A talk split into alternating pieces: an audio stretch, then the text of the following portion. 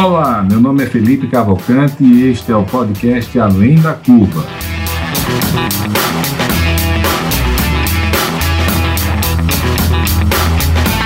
Uma realização da DIT Brasil e da Match Academy.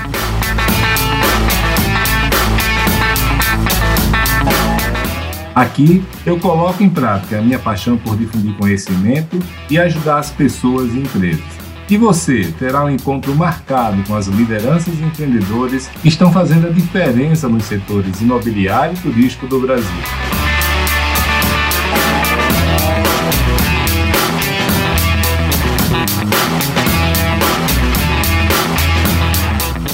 Olá pessoal, tudo bem? Aqui quem está falando é Felipe Cavalcante e hoje a gente vai falar com o Bruno Loreto. O Bruno tem se destacado muito nos últimos anos uma das faces, das principais faces do, desse mundo das Construtex. E eu quero dar as boas-vindas para você, Bruno, e já pedindo para você contar um pouco da sua história, de como é que você chegou nesse, nesse mundo aí, é, como, é que, como é que começou você nisso tudo. Legal, Felipe. É, obrigado pelo convite, um prazer estar aqui compartilhando né, um pouquinho do que a gente está fazendo. É, comentando sobre como eu comecei nesse universo, é, eu me formei em economia, né, eu fui buscar uma graduação que tivesse relação com o mundo de negócios, e isso foi em 2008. E logo na, no início da faculdade eu comecei a trabalhar numa empresa de tecnologia chamada Softplan, em Florianópolis, que é uma empresa que, entre os seus verticais de negócio, tem uma atuação na vertical de construção, com uma solução voltada a construtoras e incorporadoras. E, desde então eu comecei a, a, juntar nessas duas paixões de trabalhar com negócio e trabalhar com tecnologia. É, passei aí praticamente 10 anos né, da, da minha carreira trabalhando nesse nicho. É, só que quando foi 2014, eu, eu decidi fazer um MBA em São Paulo, no INSPER, e por conta disso eu comecei a me envolver com o um ambiente de empreendedorismo e inovação. É, a escola é muito voltada a essa atividade, fomenta muito o empreendedorismo e comecei então a buscar iniciativas de inovação, é, me conectar com startups, participar do ambiente de startups, buscando melhor entender né, esse, esse mundo, esse novo jeito de, de fazer negócio. E aí com, é, cruzou né, a oportunidade né, que eu estava na vida pessoal começando a me interessar, com uma oportunidade que surgiu dentro do grupo Softplan de liderar uma iniciativa de ter um vertical de, de investimentos né, em startups ligadas à cadeia da construção uh, dentro do grupo Softplan. Essa iniciativa se chamou Construtech Ventures, né, nós começamos ela em 2016, pra, final de 2016, início para 2017, e o intuito era uh, encontrar startups, avaliar startups, estudar startups que pudesse né, ter negócios inovadores, tecnologias inovadoras, para avaliar fazer investimento. Então, ao longo de basicamente três anos, fizemos 11 investimentos, foram 11 startups no portfólio, e quando foi a início de 2019, eu saí da empresa para abrir minha própria iniciativa de Venture Capital, a Terracota Venture, junto com meu sócio Marcos Anselmo, focando né, em ser a primeira empresa na América Latina de venture capital é, que busca trabalhar exclusivamente com inovação no setor de construção e mercado imobiliário. Então, nosso negócio é apoiar empreendedores, encontrar empreendedores, ajudar é, empreendedores à frente de startups inovadoras no vertical de construção é, e apoiar investidores, né, seja pessoa física ou empresas do setor, é, que queiram estar tá investindo em inovação como forma de estar tá potencializando o seu negócio. Tá? E eu queria saber de você, cara, você então abriu sua própria empresa, está sendo o próprio empreendedor. Como é que está sendo sua experiência aí na frente da Terracota, dos dois lados? O que, é que a Terracota tem feito e você, como é que está sendo esse desafio aí de ser empresário? Legal, de fato, para mim é, foi uma experiência bem, está sendo uma experiência né, bem marcante, é, porque eu sempre tive um espírito talvez empreendedor, mas sem reconhecer isso, sem saber disso, né? É, sempre tive dentro de um contexto corporativo, mas sempre com uma rebeldia empreendedora, né, de certa maneira. Nunca passei mais de dois anos fazendo a mesma coisa, então sempre busquei estar resolvendo problemas, atuando em novas áreas.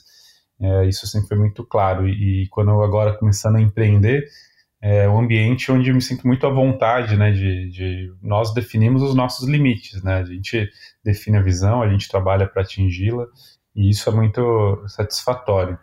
Ao mesmo tempo, é, a gente sofre uma montanha russa de emoções, né? Então tem dia que você acorda e parece que tudo vai dar muito certo. Eu conheço bem essa montanha russa. Acabar. É, ao mesmo tempo, né, agora você enfrenta uma crise, né, que talvez a maior dos últimos 100 anos, né? É, e aí você empreendendo não tem aquela zona de conforto, né, de estar numa empresa, tendo um salário garantido, você tem que buscar encontrar caminhos para superar né, todas as adversidades e aproveitar todas as oportunidades, né? Mas eu particularmente estou gostando bastante, especialmente de, de ter uma situação onde o sucesso ou o fracasso depende, acima de tudo, de mim, né? Então você como empreendedor tem uma influência direta sobre o seu destino e isso é muito bom. Aí, Bruno, eu tive construtora por muitos anos, né? 25 anos, e eu sei que a construção é uma indústria muito artesanal, né, cara? Então, assim, de um lado, algumas pessoas argumentam que isso é uma dificuldade para as startups, de outros falam que isso é grande oportunidade, né? Que é um negócio, vamos dizer assim, muito analógico, vamos dizer. É, como é que você está vendo na prática é, as empresas uh, inovando nesse setor? Como é que estão as startups estão se saindo? Porque, assim, a gente vê muita coisa de fintech, low-tech, é, de tudo, né? E, e tem um movimento crescente de de Construtex, mas eu ainda consigo ver Quinto Andar, Loft, algumas mais ligadas à ponta de, de imobiliário ali, né, de construção mesmo. Queria saber de você como é que está esse cenário dentro disso da construção ser indústria artesanal. Perfeito. É, a gente está tá percebendo né, que esse mercado ele tem, de fato, uma característica de ser um mercado tradicionalmente conservador, é, por N motivos. É, isso não é só no Brasil, isso é em qualquer lugar do mundo. Então, desde que eu comecei a trabalhar com esse mercado, esses últimos quatro anos, estudando inovação nesse mercado e acompanhando o que está acontecendo no mundo inteiro, você começa a entender melhor né, alguns elementos de por que, que as coisas são como são e o que está promovendo algumas mudanças que estão em andamento.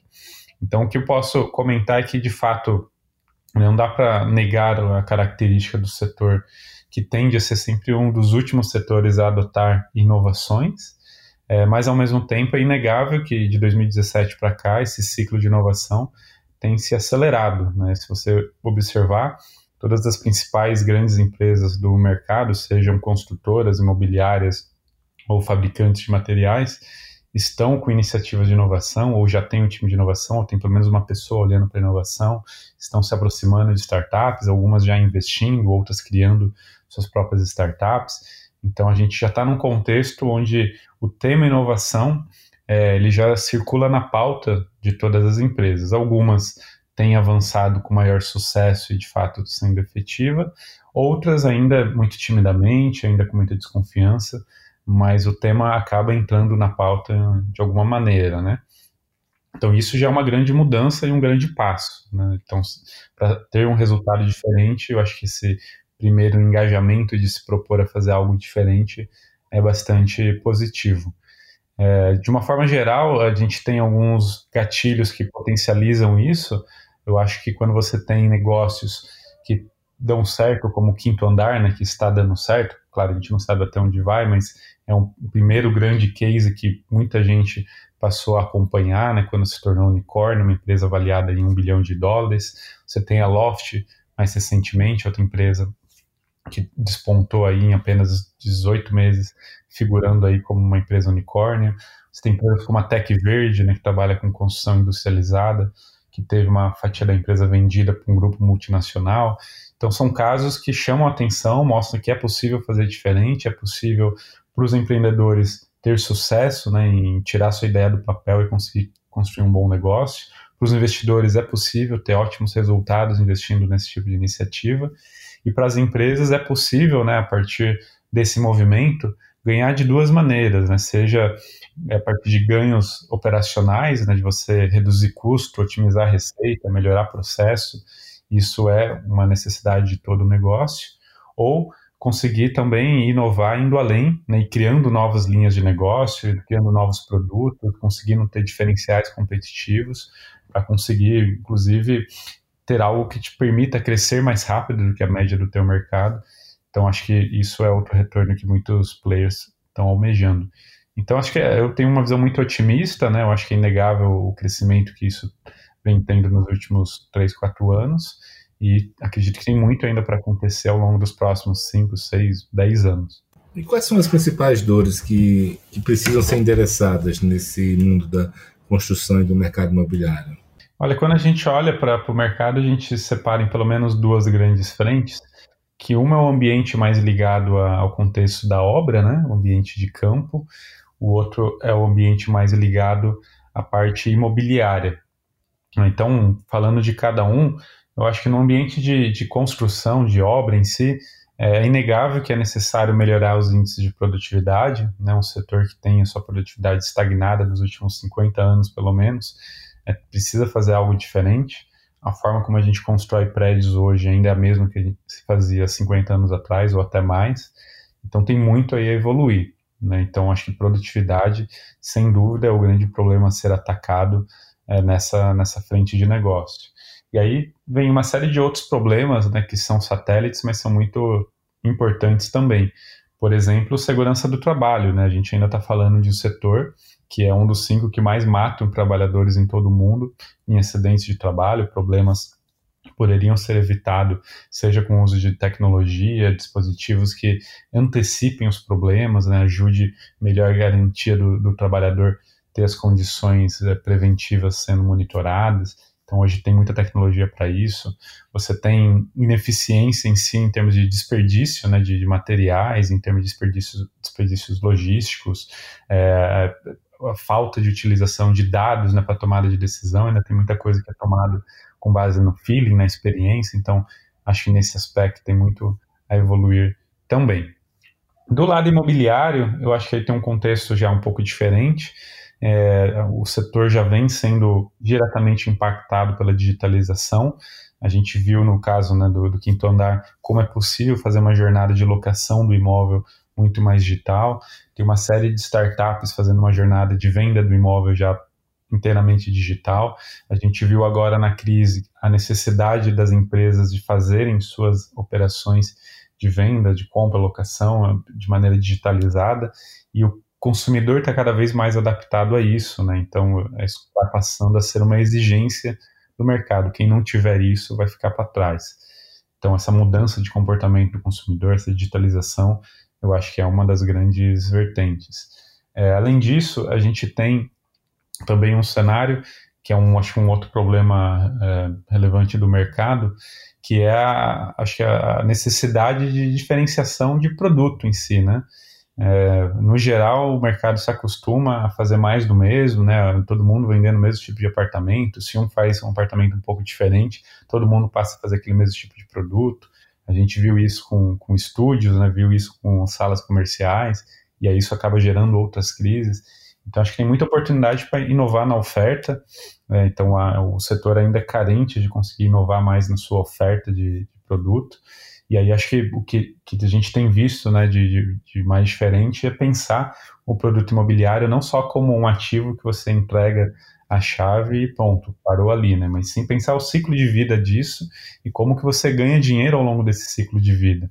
Então, por que não pensar a construção né, uma incorporação de, de, um prédio, não só para vender o apartamento, mas, cara, como é que eu monetizo é, outros serviços, outras ofertas para esse, esse morador que vai estar tá habitando aquilo, para o condomínio que vai estar tá, é, vivenciando né, dentro do mesmo ambiente, como é que eu consigo que aquele imóvel gere rentabilidade ao longo do, do tempo, não só apenas cobrando um aluguel, mas com outras ofertas agregadas, como é que eu consigo oferecer experiência né, para o ocupante daquele imóvel, seja uma sala comercial ou seja ambiente residencial, como é que eu consigo agregar serviços especializados para a característica dele, né?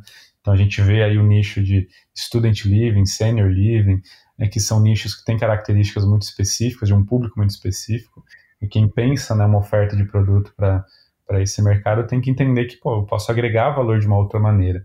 Então aqui acho que tem muita oportunidade de inovar em termos de oferta de produto. É, e também, de uma forma geral, dentro das empresas, né, há muita ineficiência ainda, muita coisa em papel, há muito processo mal estruturado, há muito retrabalho, então ainda tem muitos problemas, né, pequenos problemas que no somatório vai, vai comendo margem do negócio, que as empresas ainda podem melhorar muito adotando mais soluções de base tecnológica. Bruno, você falou de uma coisa bem interessante aí, que é a venda digital, né? Cada vez mais empresas partindo para isso. né, um consenso de, quem, de que quem não se estruturar para isso vai ficar para trás. E agora com essa crise do coronavírus, né, que muita gente partindo para isso, né, muita gente acelerando esse plano. Mas eu queria saber de você assim, o quão fácil ou difícil é realmente uma jornada totalmente digital é, para compra de imóveis online. Né? Eu converso com alguns amigos meus, todos eles são unânimes de que o valor do investimento é brutal, né, para se ter uma plataforma realmente é, é, funcionando, digital. Sempre aquela, aquelas pessoas que querem ter a propriedade dos dados, a inteligência dentro de casa, e aí quando você parte para esse RAM, para essa linha, você acaba tendo que montar praticamente uma empresa paralela dentro da incorporadora, né?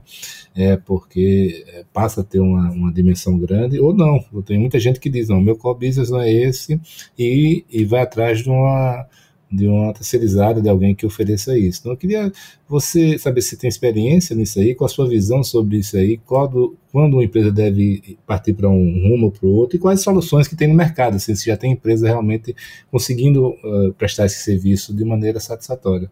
Legal. É, bom, acho que tem, claro, tem casos e casos, né? Não dá para generalizar. É muito diferente também quando você fala de uma incorporadora de baixa renda ou de alta renda, ou você fala de uma imobiliária de locação ou uma imobiliária de venda. É, enfim, acho que cada, cada cenário tem uma característica um pouco mais peculiar. É, o que eu acho que vale comentar é que é inegável, né, no, no mundo inteiro, em todos os verticais de negócio, a gente vê né, como o marketing digital ganha força, como o marketing digital potencializa a sua geração de demanda, como você consegue otimizando né, a geração, qualificação e, e melhor aproveitamento dos leads que você pode trabalhar. E isso está presente já em todas as indústrias. Não, por que, que não ser, por que, que seria diferente no mercado imobiliário? Não tem nenhum motivo para ser diferente. E no geral, o que a gente vê é que a, o mercado imobiliário, né, você pega um budget de qualquer empreendimento, você tem ali 1,5%, até mais às vezes, do teu budget destinado a marketing. Você vê ainda as empresas fazendo mais do mesmo, né? A grande maioria né, faz um lançamento, aí bota um anúncio na TV, distribui flyer, bota um outdoor. É, isso custa muito caro. E, e, na maioria das vezes, essas empresas não sabem dizer qual que é o retorno direto dessas iniciativas. No marketing digital, você consegue mensurar resultados diretos, você consegue saber quanto custa cada lead que está entrando, qual é a taxa de conversão, de onde esse cara veio. Então, você tem muito mais mecanismos para agir e conseguir otimizando isso ao longo do tempo, evidentemente. Pode até ser que num curto prazo você tenha uma ineficiência, mas à medida que você vai aprimorando, você vai se tornando cada vez mais eficiente, né? É um negócio que demanda cadência. Então começa daí, né, de você conseguir melhor trabalhar os seus leads por meio de práticas de marketing digital e tudo mais. Um equívoco muito comum no mercado, né, isso é muito, muito fácil de visualizar na grande maioria das empresas, é não ter um processo claro para trabalhar na sua jornada de, de geração de, de lead, tratamento dos teus leads e depois a venda. Por exemplo, quando você vai na maioria das imobiliárias ou, ou, ou incorporadoras, você vai ver que a empresa gera o lead que vem ou dos portais, né, o cara vem pelo site, e para onde que isso vai? Vai para o corretor. E isso está errado, né? Porque o corretor é o profissional muito bom para trabalhar a venda, trabalhar o final da jornada, ou do meio para o fim. O início da jornada deveria ser uma jornada de qualificar esse lead que chegou, entender qual é o perfil dessa pessoa, entender o que, que ele está buscando, e depois de qualificar, você faz uma triagem e aí passa para os profissionais de venda. Isso é super comum já em uma série de segmentos, empresas mais sofisticadas é, do, do setor já fazem isso, mas no mercado imobiliário ainda é pouco praticado. Né? O, a, o mais comum é você jogar direto no time de vendas. E aí a consequência disso é que você tem, de um lado, né, como cliente, o cliente é mal atendido, que ele faz um contato hoje, uh, aí, ou alguém me liga insistentemente, né, várias vezes, e aí às vezes 10 caras diferentes me ligam, é, ou às vezes ninguém me liga e demora três dias para eu receber um contato, quando recebo.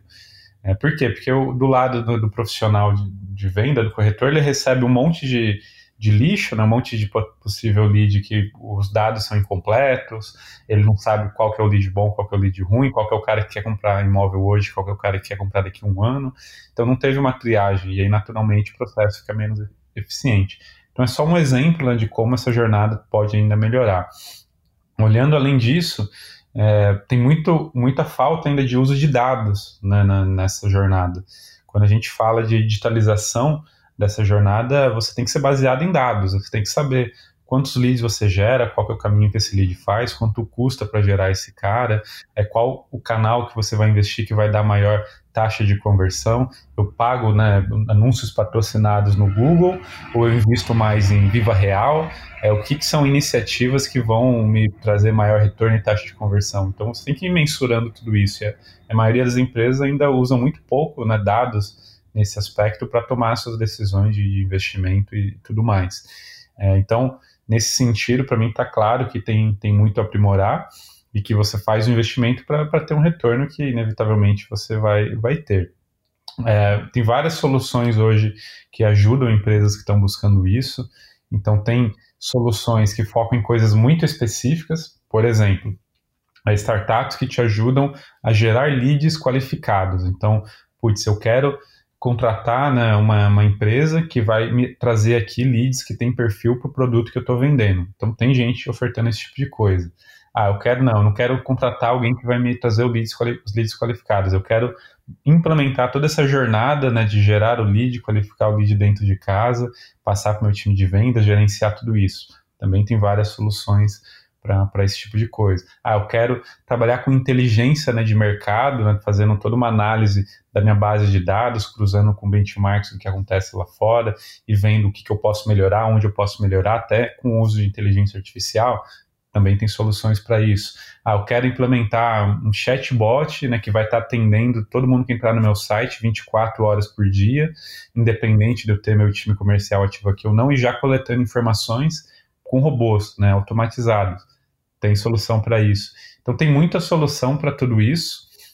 Até indo no extremo, putz, eu não quero me preocupar com nada na jornada, eu quero alguém que faça a venda totalmente para mim e eu pague apenas um percentual, como eu pago para imobiliário. Tem gente também que faz, faz isso. Então, tem vários caminhos, né, tem várias alternativas, tem muita startup olhando para essa frente. É uma questão de, de você acreditar e começar, né? Não, não, tem como já começar acertando. Você tem que experimentar, você tem que ir implementando, você vai errar em algumas coisas, vai acertar em outras, mas tem que fazer. Isso é, é uma questão de tempo. E agora a crise mostrou que muita gente que achava que não era possível passou a acreditar que é possível pela necessidade. Na verdade, independente dela acreditar ou não, ela precisa partir para isso, né? Exatamente. Agora não tem. E outra coisa, o que, é que eu percebo também? Não, não falo só nem de construção e corporação agora também, imobiliário, é, mas em vários setores, empresas que tinham uma estrutura gigante ali, que consumia toda a energia dela e que a digitalização ela era uma coisa marginal, que você não dava muito foco, então é para outra, toda a energia da empresa agora, do, do CEO para baixo, está focado em digitalizar vendas, processos, e eu acho que isso vai fazer com que acelere muito né, esse processo em todas as indústrias. Né? Agora, Bruno, eu queria aproveitar isso aí para perguntar o seguinte: você mencionou rapidamente ali no começo da sua fala agora é, a diferença se é Minha Casa Minha Vida, assim, baixa renda, se é alto, alta renda, média alta. É, quais são as diferenças? É possível, qual dos dois, das duas faixas de renda, média alta e baixa, é mais possível digitalizar todo o processo, toda a jornada é, do cliente? Legal. É, por mais é, talvez não intuitivo né, que pareça, é, é, mais fácil digitalizar na baixa renda, né? Pelo seguinte motivo, no, no produto de alta renda você tem no geral uma, uma necessidade de uma customização no atendimento, até às vezes no, no produto final né, que o cliente está comprando. É, é um cliente mais exigente em termos de, de ser mais crítico né, com, com produtos, de entrar mais nos detalhes. É, então é mais difícil você fazer isso 100% digital. Enquanto no baixa renda, né, dependendo da, da, categoria que você trabalha, Minha Casa Minha Vida, faixa 1, ou faixa 2, ou faixa 3, é, em alguns casos não interessa muito o produto em si, interessa se ele tem crédito ou não. Então a jornada é muito mais voltada a garantir que o cara tenha de fato crédito para ter acesso à casa própria, enquanto ele muitas vezes nem tem tantas condições assim de, de escolher né, se ele quer fazer um produto A, um produto B, dependendo da onde é, ele mora e da onde é, ele está buscando um imóvel, nem tem tantas alternativas assim. Ele tem que escolher o que se encaixa na realidade dele e o sonho da casa própria está acima de tudo, né? É, então é muito mais fácil você impor uma jornada, impor um caminho obrigatório. É, e querendo ou não, é um público hoje muito conectado. Né? Hoje todo esse, esse público está na rede social, esse público está na internet, está no celular, está no WhatsApp. Então tem muita coisa da interação. Se não 100% digital, você consegue muita coisa já fazer online com, com esse público e reduzir no máximo a parte do contato físico, né? Então, acho que tem essas diferenças entre atuar com mais alta renda ou mais baixa renda, especialmente nesse sentido. É, tem algumas diferenças também em algumas tecnologias emergentes. Você fala, por exemplo, de realidade virtual, né, customização do, do decorado. É, num público de alta renda, isso talvez tenha mais apelo em termos de experiência, porque é uma coisa que, que encanta, é um diferencial que ele talvez vai valorizar mais, ele talvez já tenha mais familiaridade com esse tipo de tecnologia no baixa renda, talvez isso não, não, pese tanto, né? Talvez é mais distante da realidade do cara, é, ele nem, nem tem essa ambição, talvez, de fazer depois um projeto de decoração e arquitetura no, no imóvel, então para ele nem faz tanto sentido visualizar né, no, no ambiente virtual simulado. É, então tem essas diferenças claras entre, entre público, né? Aí tem, para fazer uma digitalização completa mesmo, você tem sempre alguns gargalos analógicos, né? Eu consigo me lembrar de dois grandes agora, um é o, é o próprio financiamento bancário mesmo, e o outro são os cartórios. Você está vendo algum movimento de alguma startup para resolver esses problemas? Sim, sem dúvida. É, você lembrou bem, né? Você tem gargalos que, que são externalidades à, à construtora, é, e, e, aí a empresa que quer de fato é, ter uma jornada digital tem que entrar nisso. Mas você tem tanto do lado, né, do, tanto dos bancos quanto dos correspondentes bancários, algumas inovações, né, você tem startups que estão trazendo um modelo de correspondente bancário digital, buscando encurtar esse ciclo de aprovação de horas ou de dias, no caso, para alguns minutos. Né, isso no mercado de locação já está muito forte, né, você consegue hoje, em alguns segundos, ter uma resposta de ser um cliente que está ali é, interessado no imóvel, tem perfil de crédito ou não para poder fazer aquela locação. Na venda, né, na aprovação do financiamento, também já tem uma série de soluções buscando melhorar essa jornada. Porque parte do problema né, da, da, lentidão né, na aprovação é também a, a, a, o desencontro de informações. Né?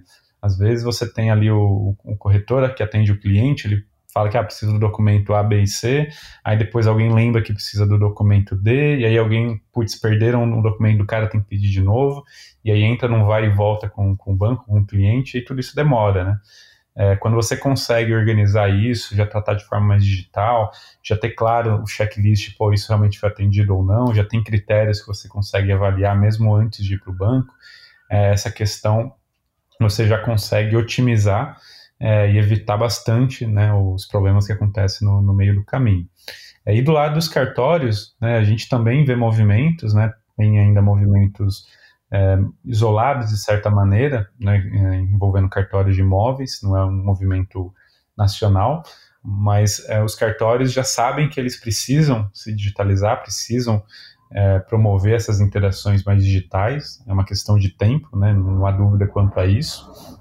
Tem vários que já têm saído na frente, têm adotado plataformas tecnológicas, sejam suas próprias plataformas ou plataformas de startups. Então, hoje existem né, startups com ofertas onde você consegue submeter o contrato de venda e sai na outra ponta a venda registrada no cartório. Né? Então já tem isso acontecendo, ainda limitado a algumas regiões que tem os cartórios parceiros, mas já está acontecendo. Tem um case legal né, da, da Growth Tech, que eles no ano passado fizeram né, uma primeira venda de imóvel da Cirela, 100% digital, né, em termos de não, ninguém precisou ir no cartório para registrar a transação. É, tem um case muito legal deles com a MRV, que eles conseguiram fazer toda a aprovação de uma aquisição de terreno num ciclo de uma semana, um processo que levava é, várias semanas, às vezes até meses, né, para ser concluído. Então, é, isso já está acontecendo, já tem gente despontando, isso atende a se intensificar. E lá no exterior, isso já é realidade? Esse, esses dois problemas especificamente? Não, já tem soluções para isso? Você tem uma dinâmica um pouco diferente, né? Dependendo do mercado que você usa como benchmark, né? Então, aqui eu acho que isso ainda mais, é, talvez mais analógico, né? Você tem essa, né, essa característica no Brasil das bases de dados, no geral, não serem centralizadas enquanto lá fora isso já é um pouco mais é, digital, né? Então você já tem isso mais acelerado, sem dúvida. É, então, acho que lá fora eles estão alguns passos à frente. É claro que a característica de cada mercado acaba impondo algumas diferenças, né, que às vezes não dá para comparar 100%, é, mas muito do que está acontecendo aqui hoje a gente já vê que é, é, é, um espelho do que já vem acontecendo em outros mercados, especialmente americano né, e o europeu, é, há dois, três, quatro anos. E eu queria saber uma, uma questão específica agora de venda é, dessa ligação entre corretores e incorporadoras. Né? Você falou da captação de leads, geração de leads, passar para os corretores. Nesse processo todo, como é que você está vendo o papel dos corretores né? é, no curto prazo, no médio e no longo? Olha, eu tenho muita polêmica né, sobre essa questão é, dos corretores, é, o que, que, vai acontecer, se vai acabar, se não vai acabar. É, eu tenho um olhar é, muito claro, né, na minha opinião, sobre isso, que é, é não vai acabar né, os corretores, é, da mesma forma que em várias outras, em outras inovações que a gente enxerga pelo mundo, o que você tende a ter é uma convergência, né, uma adaptação, é você ter diferentes perfis para diferentes contextos, e acho que vai acontecer um pouco disso no mercado imobiliário. Eu acho que o que vai acontecer é que hoje você tem aí teoricamente 400 mil corretores no Brasil, mas que 300 mil trabalham pontualmente para fazer um negócio ou outro enquanto eles não têm outra atividade. É, ou faz isso como um side job, faz isso no momento que estão desempregados. Não são corretores profissionais que estão 100% do tempo destinados a isso. É, e aí, com essas ferramentas digitais, com essas, essas startups e esses modelos de comercialização de imóvel mais digital, eu acho que vai ter talvez menos espaço para esse cara, de certa maneira, ou esse cara vai ter outros papéis, né? Por exemplo, o quinto andar no modelo de negócio dele, hoje a figura do corretor é, é alguém só para abrir a porta do imóvel e, e, e fechar, né, basicamente. Toda transação não depende muito da interação com o corretor. É, e isso pode acontecer, né? Você pode ter, de certa forma, essa uberização onde eu posso acionar uma pessoa que está geograficamente perto do imóvel que o cara quer visitar e essa pessoa vai lá e mostra o imóvel para ele e ganha um percentual ou ganha um valor fixo. Então pode acontecer esse tipo de coisa com esse tipo de público. E na outra ponta, eu acho que você vai ter mais ferramentas para os bons corretores. Né? Então, os bons profissionais que fazem de fato um bom trabalho de ajudar o cliente a entender qual é a necessidade de imóvel que ele tem, ajudar a qualificar quais são as melhores opções de imóvel para o seu cliente. Existem cada, cada vez mais né, ferramentas para esse cara se digitalizar também, o que pode fazer com que um profissional como esse ele seja menos dependente, talvez, de fazer parte de uma house ou de uma imobiliária. Porque na prática, por que um corretor é, participa né, de uma house ou de uma imobiliária? Porque a house ou a imobiliária traz a, a disponibilidade de imóveis e traz os clientes, traz os leads. Se eu conseguir sozinho gerar lead e ter acesso a imóveis que eu posso vender, para que, que eu preciso estar associado a alguém? Eu posso trabalhar sozinho, né? Então isso tende, tende a acontecer.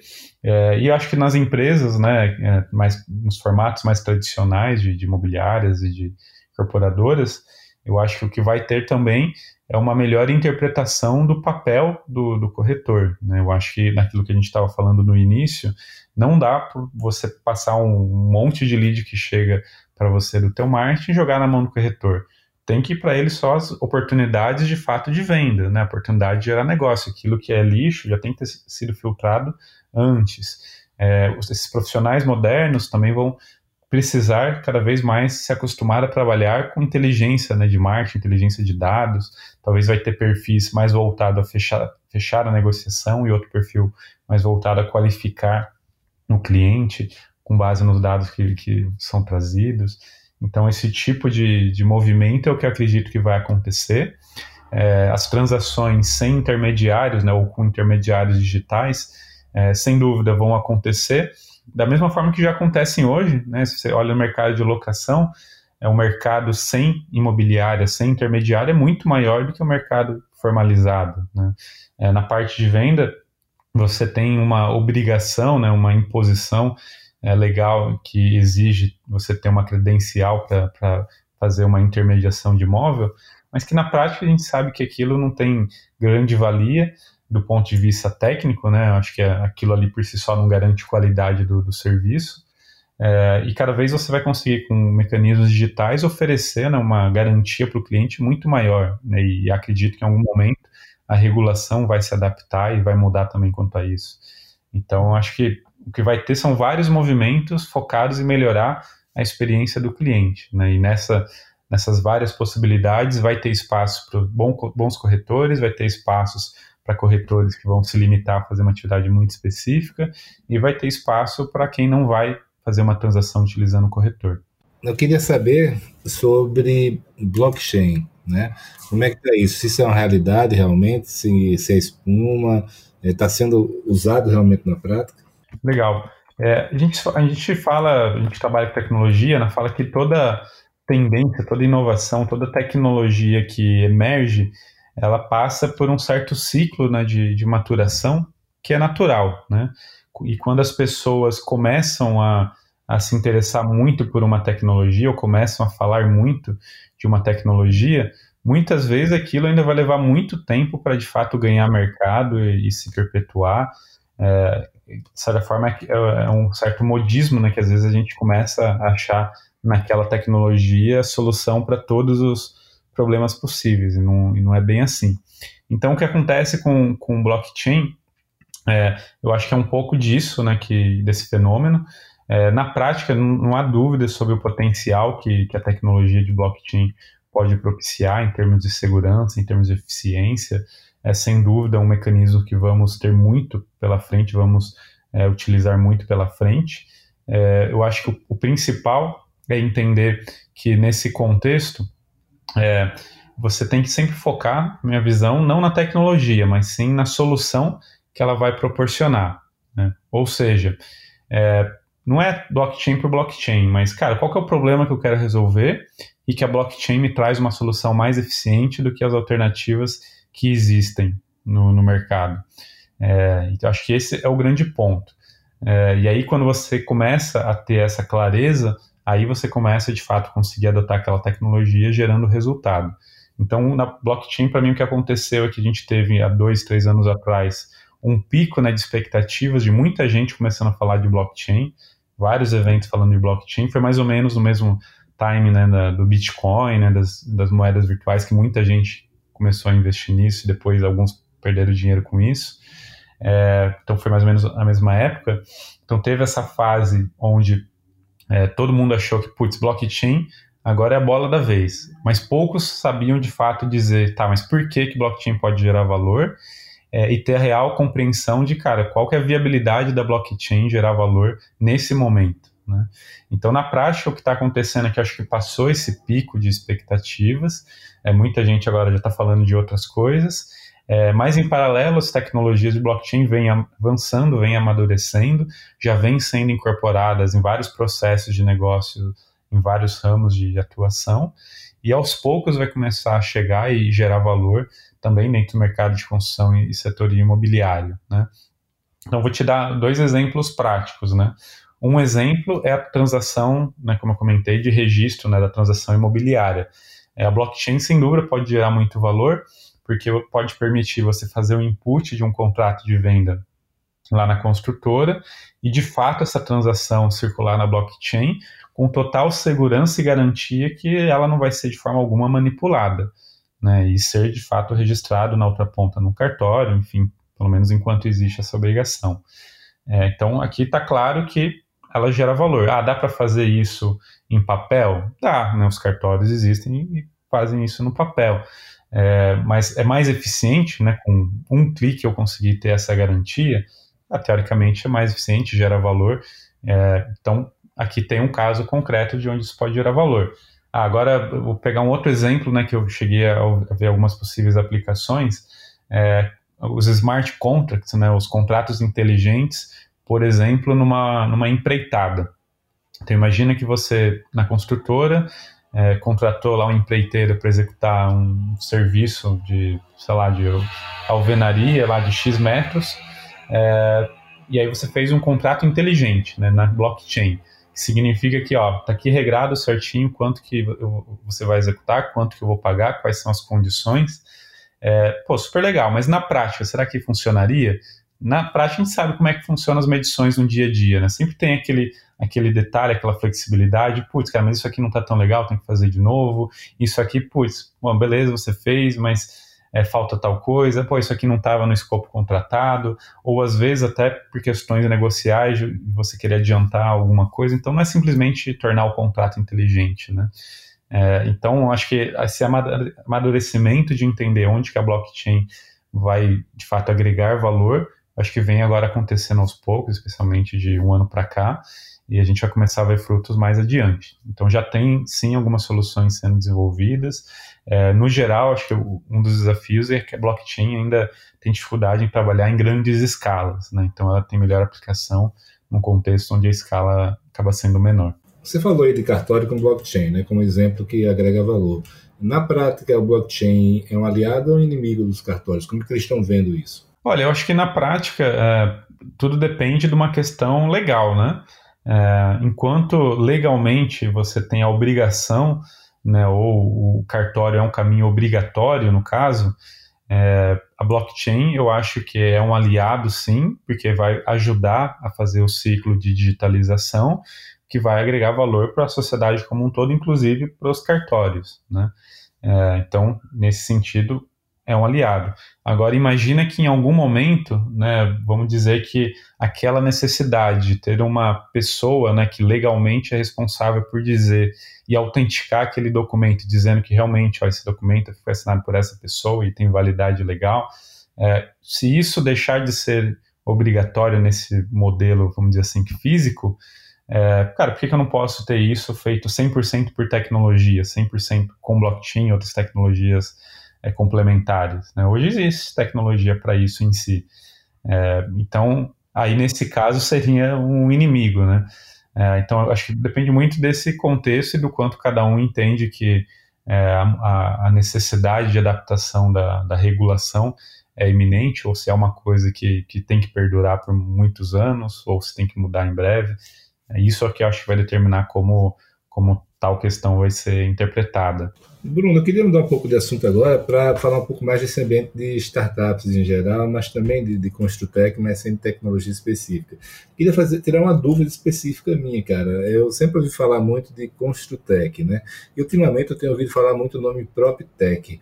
Qual é a diferença dele, desses dois nomes? Legal. Assim, na prática, né, isso em si não, não importa muito. O que aconteceu é que quando você fala né, de, de, dessas terminologias que representam né, agrupamento de startups, é, cada, dependendo de quem está propagando, naturalmente ele vai buscar uma convergência com o grupo ao qual ele pertence. Né?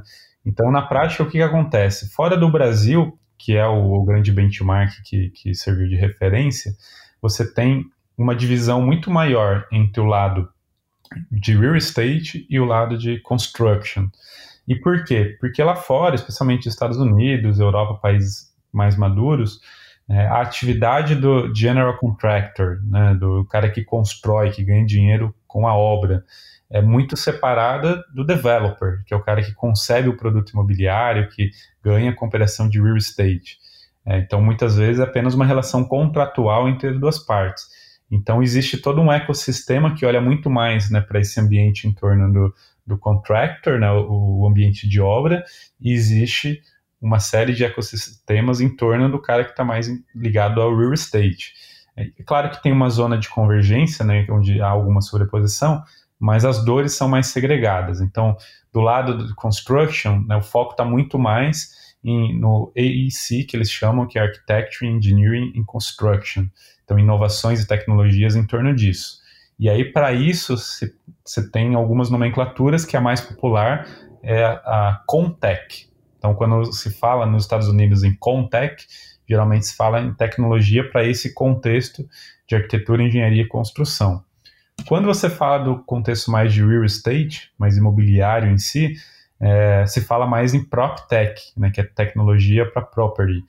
É, e aí se vem inovações e tecnologias mais voltado para esse outro lado. No Brasil, o que acontece é que isso é tudo mais misturado. Né? Aqui é a operação da construtora, também é incorporadora, também tem a house, então ela também vende. Então é tudo meio que junto e misturado, o mesmo player meio que tem várias das dores. Então a cadeia aqui é mais amarrada e aí faz menos sentido talvez ter uma, uma segregação. Né? Mas na prática o que aconteceu é que quando o movimento de inovação começou, o Construtec de fato, como você falou, que conhecia, né, é o que representava a visão do todo né, em termos de cadeia de valor da construção. É, mas à medida que o ecossistema foi amadurecendo, o termo PropTech ganhou força, até porque lá fora né, ele também é muito, muito falado, é, e aí acabou se criando uma certa divisão entre PropTechs e Construtech.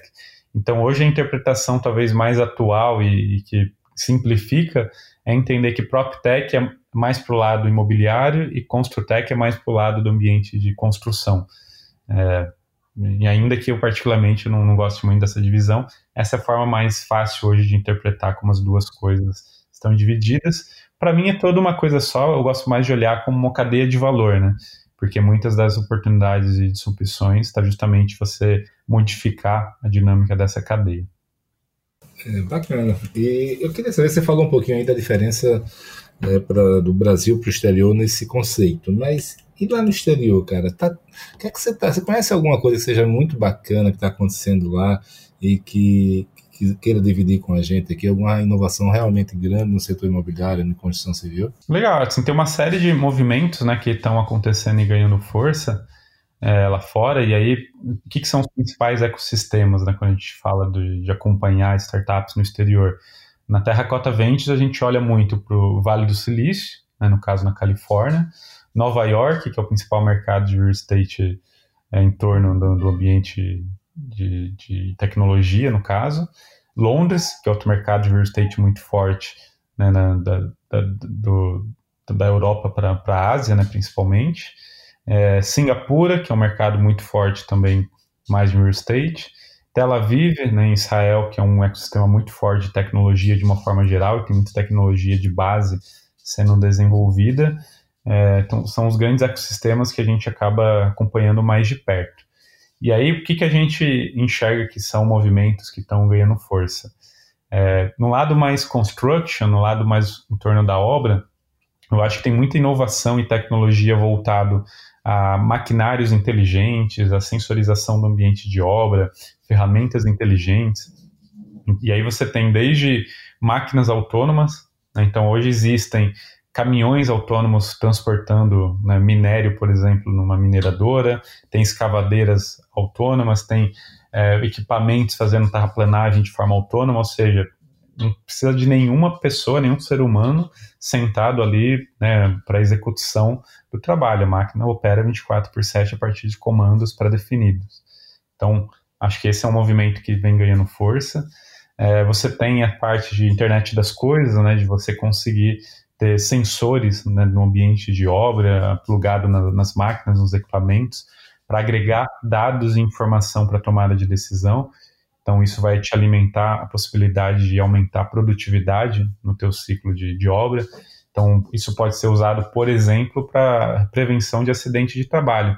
Agora, na crise do coronavírus, tem, tem algumas startups provendo soluções que permite você monitorar em tempo real como é que está o distanciamento entre os colaboradores na obra, né, e gerar alertas em tempo real para garantir que eles estão né, afastados um do outro dentro de de um limite que é defendido aí para evitar a propagação do vírus.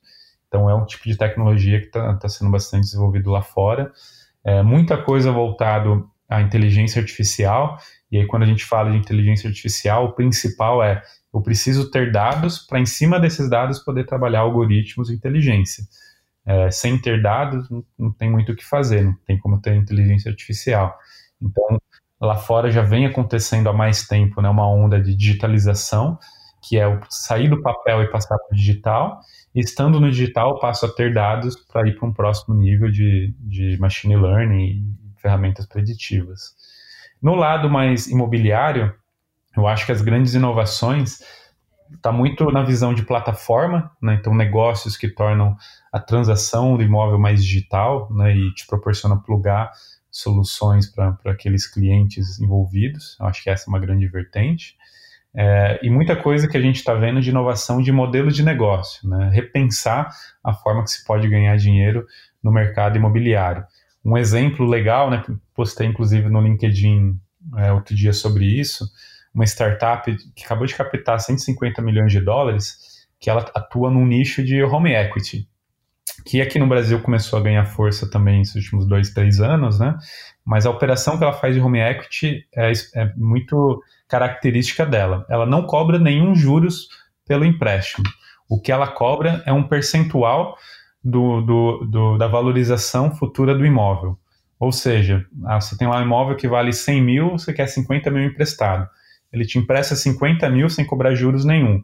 Só que ele fica com, sei lá, 5% do, da valorização do teu imóvel. Quando o teu imóvel for vendido por 200 mil, aí 5% vai para ele. Então é uma outra forma né, de, de, fazer negócio dentro de uma atividade extremamente tradicional, especialmente lá fora.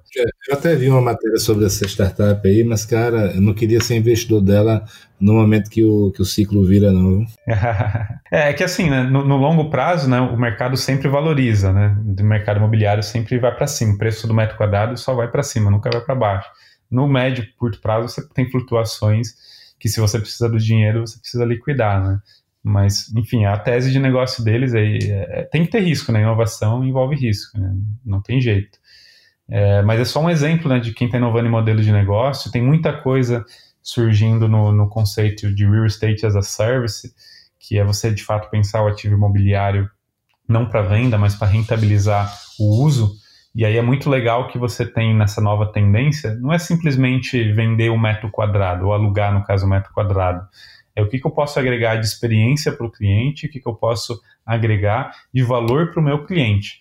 É, um exemplo disso é, é, na parte de senior living. Né? Então, cara, não é só alugar um apartamento para um idoso, é entender que aquele público, cara, precisa de um acompanhamento médico, ele precisa de uma estrutura, né, em toda edificação preparada para a locomoção desse tipo de pessoas, é, é, saber que esse público precisa ter uma conexão com seus familiares para caso tenha alguma situação emergencial rapidamente poder ser acionado, vai ter uma conexão com o serviço de saúde para se tem um problema eles poderem intervir o quanto antes.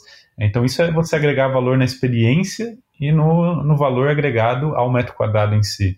Eu acho que um, um caso que ficou muito muito conhecido, né, apesar de ser muito polêmico, é a própria WeWork, né, que apesar de todos os problemas que o modelo de negócio se, em si ele tinha, ele conseguiu trazer uma clareza de que hoje a pessoa não quer mais alugar uma, um metro quadrado comercial em uma grande metrópole. O que ele quer alugar é um acesso a um ambiente de trabalho que vai né, eliminar problemas do dia a dia dele e que vai ainda potencializar o negócio que ele está construindo. E os coworking estão crescendo muito em função disso, né? Eu consigo ter flexibilidade de espaço, eu consigo ter um espaço num ambiente muito mais prazeroso do que uma sala comercial fechada. Posso entrar e sair a hora que eu precisar, é, enfim, não imobilizo ativo. Então, é esse tipo de visão né, de, de real estate como é, serviço, né, de certa maneira, e gerando receita recorrente, é uma grande vertente que lá fora está se desenvolvendo e aqui começa a se desenvolver. Bruno, eu, eu queria até pegar esse gancho seu aí do WeWork para perguntar um pouco sobre a sua opinião sobre o modelo de negócio, não só da WeWork, o SoftBank, mas de maneira geral de muitas startups que têm como objetivo crescer a qualquer preço para garantir o maior market share possível, né? e sem necessariamente lucrar, né? Que até porque a abundância de capital nos últimos anos foi muito grande, né? juros muito baixos, então é, o capital não era um problema. E por outro lado, você vê muito pouca empresa fazendo bootstrap, crescendo organicamente. Eu queria saber qual a sua opinião entre esses dois extremos aí, é, porque a gente vê realmente algumas empresas que têm como único objetivo, na verdade, crescer e ocupar é, mercado. Né? Para um empreendedor normal, uma pessoa que abriu seu, seu business ali, que dá duro no dia a dia, muita gente tem dificuldade de compreender esse modelo de negócio e a lógica por trás. Você poderia explicar para a gente? Bom, então, assim, eu acho que a primeira coisa é, é contextualizar né, o que, que é uma startup. Né? Então, o conceito de startup é você trabalhar no, no horizonte de extrema incerteza, ou seja, você está tentando criar algo que é incerto, e por isso né, é desafiador é, em busca de validar um modelo de negócio, então você está tentando encontrar uma forma de encontrar o problema, uma solução para esse problema, fazer disso um produto e monetizar esse produto. E um modelo de negócio que seja escalável, né? Então não basta fazer isso para poucos, tem algo que possa replicar e ganhar dinheiro com isso crescendo exponencialmente. Então a essência do conceito de startup envolve isso. É, e aí quando você trabalha de fato nesse contexto, a maioria das startups vão fracassar. Na inovação é isso. É, e tem números que falam que a cada 100 startups que captam investimento, ou seja, já estou falando do cara que já conseguiu pelo menos um primeiro investidor, não estou nem falando dos outros que nem isso conseguiram. Mas desses 100, é, uma grande maioria, né, pelo menos metade, não vai conseguir uma próxima captação de investimento. E, e no final, apenas 5 a 7% vai atingir um patamar de uma empresa que fatura pelo menos 100 milhões ano. Né? Então, é uma coisa realmente para poucos atingir um patamar de unicórnio, ou mesmo uma empresa relevante no, no seu nicho de atuação. É, dito isso, e entrando no caso da WeWork, é, o que está por trás né, do, do, do, conceito do negócio, da proposta do negócio? A WeWork se propôs a ser um negócio de alto crescimento, então validar um modelo de negócio que pudesse escalar exponencialmente. E nesse aspecto eles fizeram isso muito bem, né? eles saíram uma quantidade muito pequena de espaços e chegaram a quase 700 espaços em um horizonte de 4, 5, 6 anos. É, então, eles vinham nesse aspecto tendo muito sucesso, com investidores, é claro, injetando dinheiro para isso. Ali, é claro que teve alguns outros problemas, né? Eu acho que um primeiro problema talvez tenha sido os excessos, né, de, de ter como parte do negócio gastos que talvez não fossem essenciais. É, então, sei lá, um exemplo prático. Será que realmente era essencial ter na geladeira da WeWork leite né, de graça para os caras que frequentam o local? Será que realmente era essencial ter chopp liberado? É, então, são gastos que talvez isso ajuda a comer margem e não deixar o negócio se viabilizar. Né? É, além disso, né, você tinha lá um sério problema de governança. Né? Então, tinham conflitos de interesse na relação do sócio com, com a empresa e, e com os investidores, então tinha coisas mal explicadas. É, então isso também tirou muito a confiança do mercado. E, e é mesmo apesar de tudo isso, é, talvez o que culminou na, na crise que eles acabaram se deparando é que eles foram fazer um movimento de abrir capital num valuation muito inflado, né, considerando premissas equivocadas. Se talvez eles não tivessem feito esse movimento, até agora a gente estaria vendo a WeWork é, se tivesse dinheiro, é claro, né, é, continuando as suas operações sem tanta polêmica. Mas o que deu muita polêmica foi a tentativa frustrada né, de, de fazer esse IPO, e aí o mercado né, precificou uma realidade totalmente diferente dos que os investidores anteriores esperavam, e aí, é claro, foi necessário toda uma intervenção para reajustar o caminho, possivelmente uma empresa que vai fechar as portas em breve. É, mas existe todo um contexto por trás, uma série de problemas que não tem a ver só com startup, né? Quantas outras empresas você não vê fechar a porta por problemas de governança ou problemas de má gestão? E lá acho que teve um pouco disso. Entendi. Agora você falou aí o conceito de startup, né? E ultimamente, nos últimos anos, a gente tem ouvido falar muito do, do da scale-up, né? Qual é a diferença de uma startup para uma scale-up? É, quando você quando você fala né, mais conceitualmente né, entre startup e scale-up, Basicamente é que startup seria o teu ciclo mais inicial de validar uma proposta de negócio, né? Então é, você vai do momento que você só tem uma ideia até o momento que você já tem um produto faturando e monetizando alguns clientes. Scale up já é uma expressão mais para as empresas que já estão numa fase que ela já tem um produto definido e está agora numa fase de escalar. Né? Então, geralmente é alguém que fatura pelo menos um milhão de reais por ano. É, na prática, a gente não diferencia tanto né, entre uma e outra, esse, esse, essa diferenciação é ainda até mais difícil muitas vezes, porque é, você não tem clareza exatamente de onde começa não termina a outra, mas ajuda a agrupar um pouco as empresas, até porque os desafios começam a ser diferentes. Então, uma startup que está bem no início, é, o teu maior desafio é validar e encontrar o que, que é o teu negócio. Né? Para uma scale-up que já está numa fase que já encontrou o que é o negócio, o desafio, cara, como é que eu cresço rápido? Então, a, a, o conceito é mais para ajudar a, a, aproximar quem tem desafios comuns. Entendi. E eu queria saber para um, um, empreendedor que está que está desenvolvendo sua empresa, né, sua startup, que eu vejo muito é o seguinte: o fundador geralmente ele precisa se dividir muito entre a gestão do negócio, que em si já é um grande desafio, né, com a captação de recursos. É, e eu acho complicado essa, essa, essa divisão, né? Porque o CEO tem que fazer essa captação mesmo, tem que andar batendo na porta é, dos fundos. É, como é que você vê essa, essa, essa dupla importância aí de, de fazer esses dois papéis aí? Dá para conciliar? É, tem, tem duas formas de ver, né? Acho que, de fato, operacionalmente falando, é desafiador. É, tem muita empresa que, às vezes, né, o fato do CEO ter que se dedicar durante três a seis meses para fazer uma captação, a empresa acaba é, perdendo o ritmo, né, acaba desacelerando o crescimento. É, então, de fato, é um desafio. É, por outro lado, né, é uma competência esperada de um empreendedor de uma startup, especialmente do CEO, porque para você fazer uma, uma curva exponencial, conseguir criar um negócio altamente escalável, você vai precisar de muitas rodadas, geralmente, de investimento. É, e se você não tem um líder na organização, né, um CEO que sabe fazer isso e que vai aprendendo a fazer isso é, a cada rodada, é difícil lá na frente você conseguir as rodadas que vão ser fundamentais. E aí a tendência é você ficar pelo caminho ou ser um negócio que não vai crescer tão, de forma tão expressiva. Então acaba sendo uma competência necessária. É, então tem de fato os dois lados da moeda, mas eu, eu, gosto de ver da seguinte maneira, né? Um bom CEO ele também não pode estar mergulhado, né, ou sendo sufocado pela operação.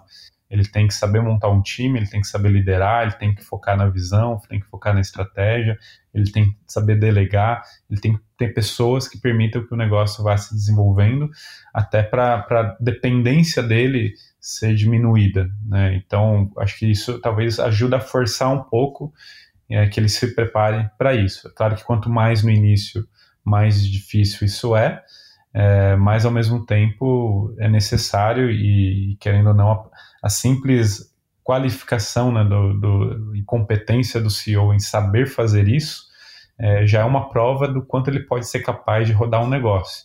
Porque você tem que saber o timing certo de fazer isso, se você queima muito caixa e vai fazer isso no momento que você já está muito apertado, você corre sério risco de não conseguir a captação e o negócio quebrar por falta de dinheiro, ou fazer uma negociação ruim porque você está desesperado. É, se você faz muito cedo, às vezes você não vai ter ainda é, os elementos que os investidores querem ver, e aí com isso você vai, vai acabar ou desperdiçando né, as oportunidades de, de conseguir atrair os investidores, ou mesmo fazendo negociações antes da hora, o que vai permitir uma negociação no valuation muito baixo, ou fazer você pegar menos dinheiro e depois ter que captar de novo. Então, tudo isso eu acho que acaba trazendo e exigindo algumas competências do empreendedor, que é uma amostra do que ele vai precisar para fazer o negócio parar de pé. Perfeito. Agora, eu queria saber de você, é, dentro disso que você falou aí, é, captação de recursos, tudo isso, uma coisa que eu percebo nesse universo das startups é que é, é muito importante ter uma tecnologia embarcada, proprietária, né? E o setor da construção civil, por mais que você esteja aí numa Construtec, seja para isso, é, é, é, eu vejo alguma dificuldade de vez em quando de captação por conta disso, porque muitos fundos não querem nem ouvir falar quando você não tem uma tecnologia, uma solução tecnológica, mesmo que seja o melhor negócio do mundo. É, você vê essa dificuldade na construção também, não? Olha, tem, tem um pouco disso, é, mas eu acho que o, o, principal equívoco que a gente observa, é, tem, tem estudos inclusive que falam disso, você tem mais ou menos 40% a 50% das startups que morrem porque escolhem é, nichos né, ou problemas de mercado pouco relevantes.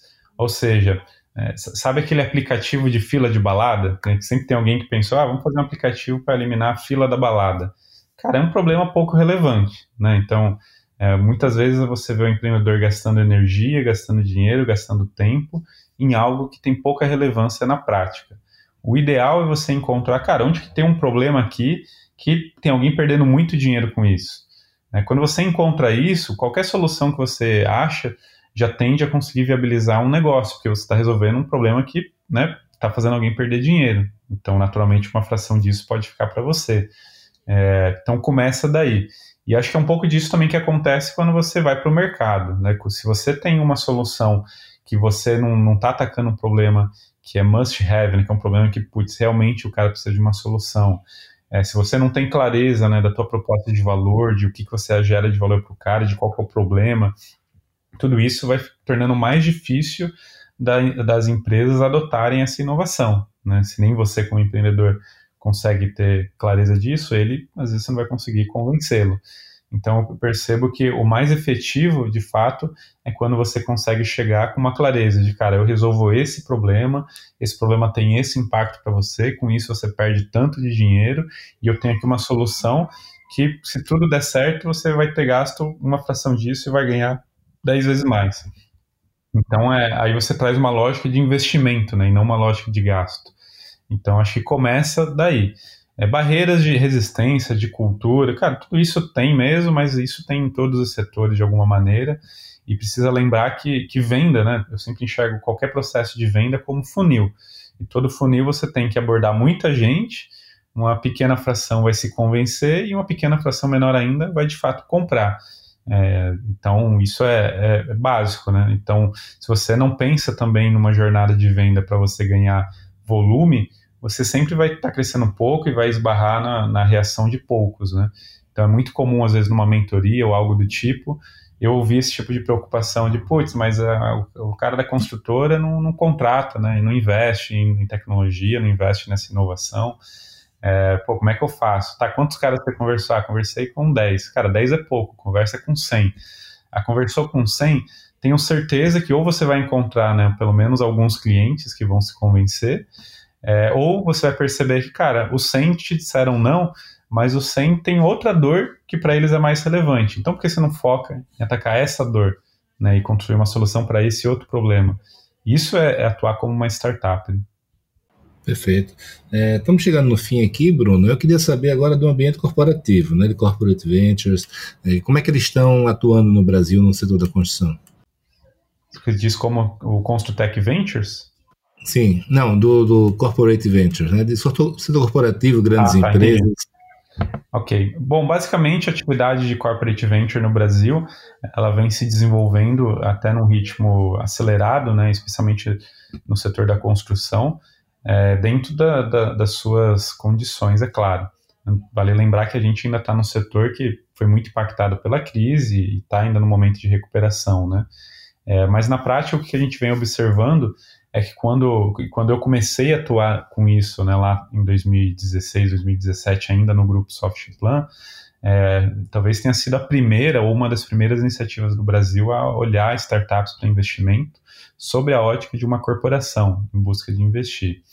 É, mas de lá para cá a gente viu grandes empresas como o Gerdau, como o Vedacity, como Cirela, como o Alelo, como Auxiliadora Predial, é, como Andrade Gutierrez, todas investindo em startups, buscando startups para avaliar e investir, algumas fazendo apostas maiores e mais estruturadas, outras avaliando oportunidade uh, a cada caso, mas de fato está acontecendo. Então hoje o tema, né, corporate venture, investimento em startups é, como estratégia da companhia, já está na pauta de muitas das empresas presentes no mercado, especialmente empresas maiores e mesmo empresas menores, né? A gente tem conversado com muita empresa de médio porte, pequeno porte, que tem olhado para isso. E aí, acho que é legal perceber o seguinte, né? tem duas formas principais de você atuar com isso, e, e na Terra Cota Vente a gente acaba lidando muito com esse público. Uma, uma forma de você atuar é fazendo investimento direto. Então, você, como construtora, como imobiliária, você busca oportunidades, você avalia a oportunidade e você faz o investimento. É, o lado bom é que você vai avaliar em cada negócio que sinergia que ele tem com você e o que você pode esperar de retorno. Um lado ruim é que você, geralmente, como empresa do setor, você não entende nada de startup, você não entende tecnologia, você depois não vai ter, talvez, uma estrutura para fazer gestão de um portfólio. O ciclo de uma startup é um ciclo longo, né, de, em média, leva seis a sete anos para ter um momento de, de exit, um momento de venda da empresa, onde o ciclo se encerra. Então, como corporação, às vezes você não está preparado para isso e aí você acaba, às vezes, investindo errado, você acaba atraindo não as melhores startups, mas sim aquelas que levaram não de todo mundo e só sobrou você para investir. É, você não sabe, às vezes, se tem outros players melhores para serem investidos porque você não tem uma cobertura do mercado. Enfim, tem ônus e bônus aí desse tipo de modelo. Um outro modelo é você investir via algum, é, alguma instituição profissional nisso, né? Então, uma prática comum em corporate venture, ao invés de você escolher individualmente startup que você vai investir, você investe num fundo, né? Esse fundo faz um trabalho profissional de escolher as startups, de achar startups, de fazer investimentos. E se você quiser, você complementa né, individualmente em algumas startups que têm maior sinergia com o seu negócio quando faz sentido, mas aí você pode ter todo um apoio profissional de alguém ajudando as startups e te ajudando a extrair valor dessa relação com as startups. Mas, no geral, isso tem evoluído nos dois modelos, né? no, no Brasil, a gente, na Terracota, está justamente no processo de levantar o primeiro fundo no Brasil focado nisso, é, e acho que vai, ao longo dos próximos dois, três anos, ainda ganhar muita força e maturidade. Ah, muito bacana, Bruno. Então, tá terminando agora. Eu queria saber se tem algum recado final para dar, seja para investidores, seja para quem está empreendendo nesse ramo de Construtex. Legal, acho que assim, para empreendedores, né, o recado é evite fazer mais do mesmo, né? Eu acho que às vezes ah, o empreendedor ainda peca em não olhar um pouco para o lado e entender o que, que já tem e entender as oportunidades mal exploradas, né? Então, eu começaria de olhar quais são os problemas mal atacados e que problema eu vou focar em resolver. É, e junto disso, cara, o que que eu, como empreendedor, tenho de competências que aumentam a chance de eu ter sucesso criando um negócio nesse, nesse nicho. É, então, putz, sei lá, eu sou um engenheiro de obra, trabalhei a vida inteira com obra e agora eu quero criar uma startup de, sei lá, de, de qualificação de lead para venda do imóvel a chance de eu ter sucesso é menor do que se eu criar né, uma startup para resolver um problema no ambiente de obra que eu tenho anos de experiência nisso. Então, acho que para o empreendedor fica esse recado né, de, cara, entende bem a área que você quer atuar e onde que você pode agregar valor, porque só isso já aumenta muito a tua chance de chegar em algum lugar. E acho que para investidores, né, e aí seja pessoa física ou empresas do setor avaliando investir, é, eu acho que é, é, o principal é primeiro ter consciência que é um, um projeto de longo prazo, né, não dá para você investir em startup esperando resultados de curto prazo. Então, quando a gente fala longo prazo, é um ciclo de 8, 10 anos para você colher os frutos de fato. É, é importante também compreender que é, a solução não são as startups em si, startup é uma peça dentro de uma estratégia que você deve ter em termos de inovação e digitalização, né? E você precisa entender onde e por que essa peça se encaixa ou se não se encaixa no seu contexto. A gente ainda vê muita gente indo né, no embalo e esquecendo de entender a estratégia, né? Tá, mas por que eu quero fazer investimento em startup e não simplesmente, ah, como que eu faço? Então, acho que isso é outra coisa que, que é importante os empresários e investidores estarem atentos e estejam sempre junto com os melhores, porque aí naturalmente você vai ter as melhores oportunidades. Né? O risco de às vezes tentar fazer tudo sozinho é que você pode às vezes estar tá nadando, nadando, nadando e não sair do lugar porque tem alguém muito mais rápido que você e você não está nem enxergando. Eu acho que esse, esse, isso aí é comum. Eu sempre escuto falar desse mesmo conceito, né? Que é muito mais difícil acertar é, atacando, investindo individualmente em empresa, né? Mas, Bruno, cara, quero lhe agradecer aí, bate-papo muito bom, deu um overview aí muito bacana sobre o setor. Parabéns e desejo muito sucesso aí nessa sua caminhada, hein? Eu que agradeço o convite, no que a gente puder ajudar na, como Terracota Ventures e, e individualmente também. A gente está sempre disponível para apoiar empresas do setor e empreendedores do setor que querem inovar. Bacana. Grande abraço, hein? Valeu, Felipe. Um abração.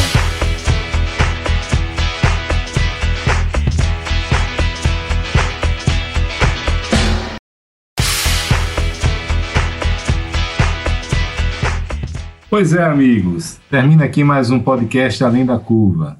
Quem quiser ficar por dentro das ações e novidades da Adit Brasil, pode visitar o site www.adit.com.br.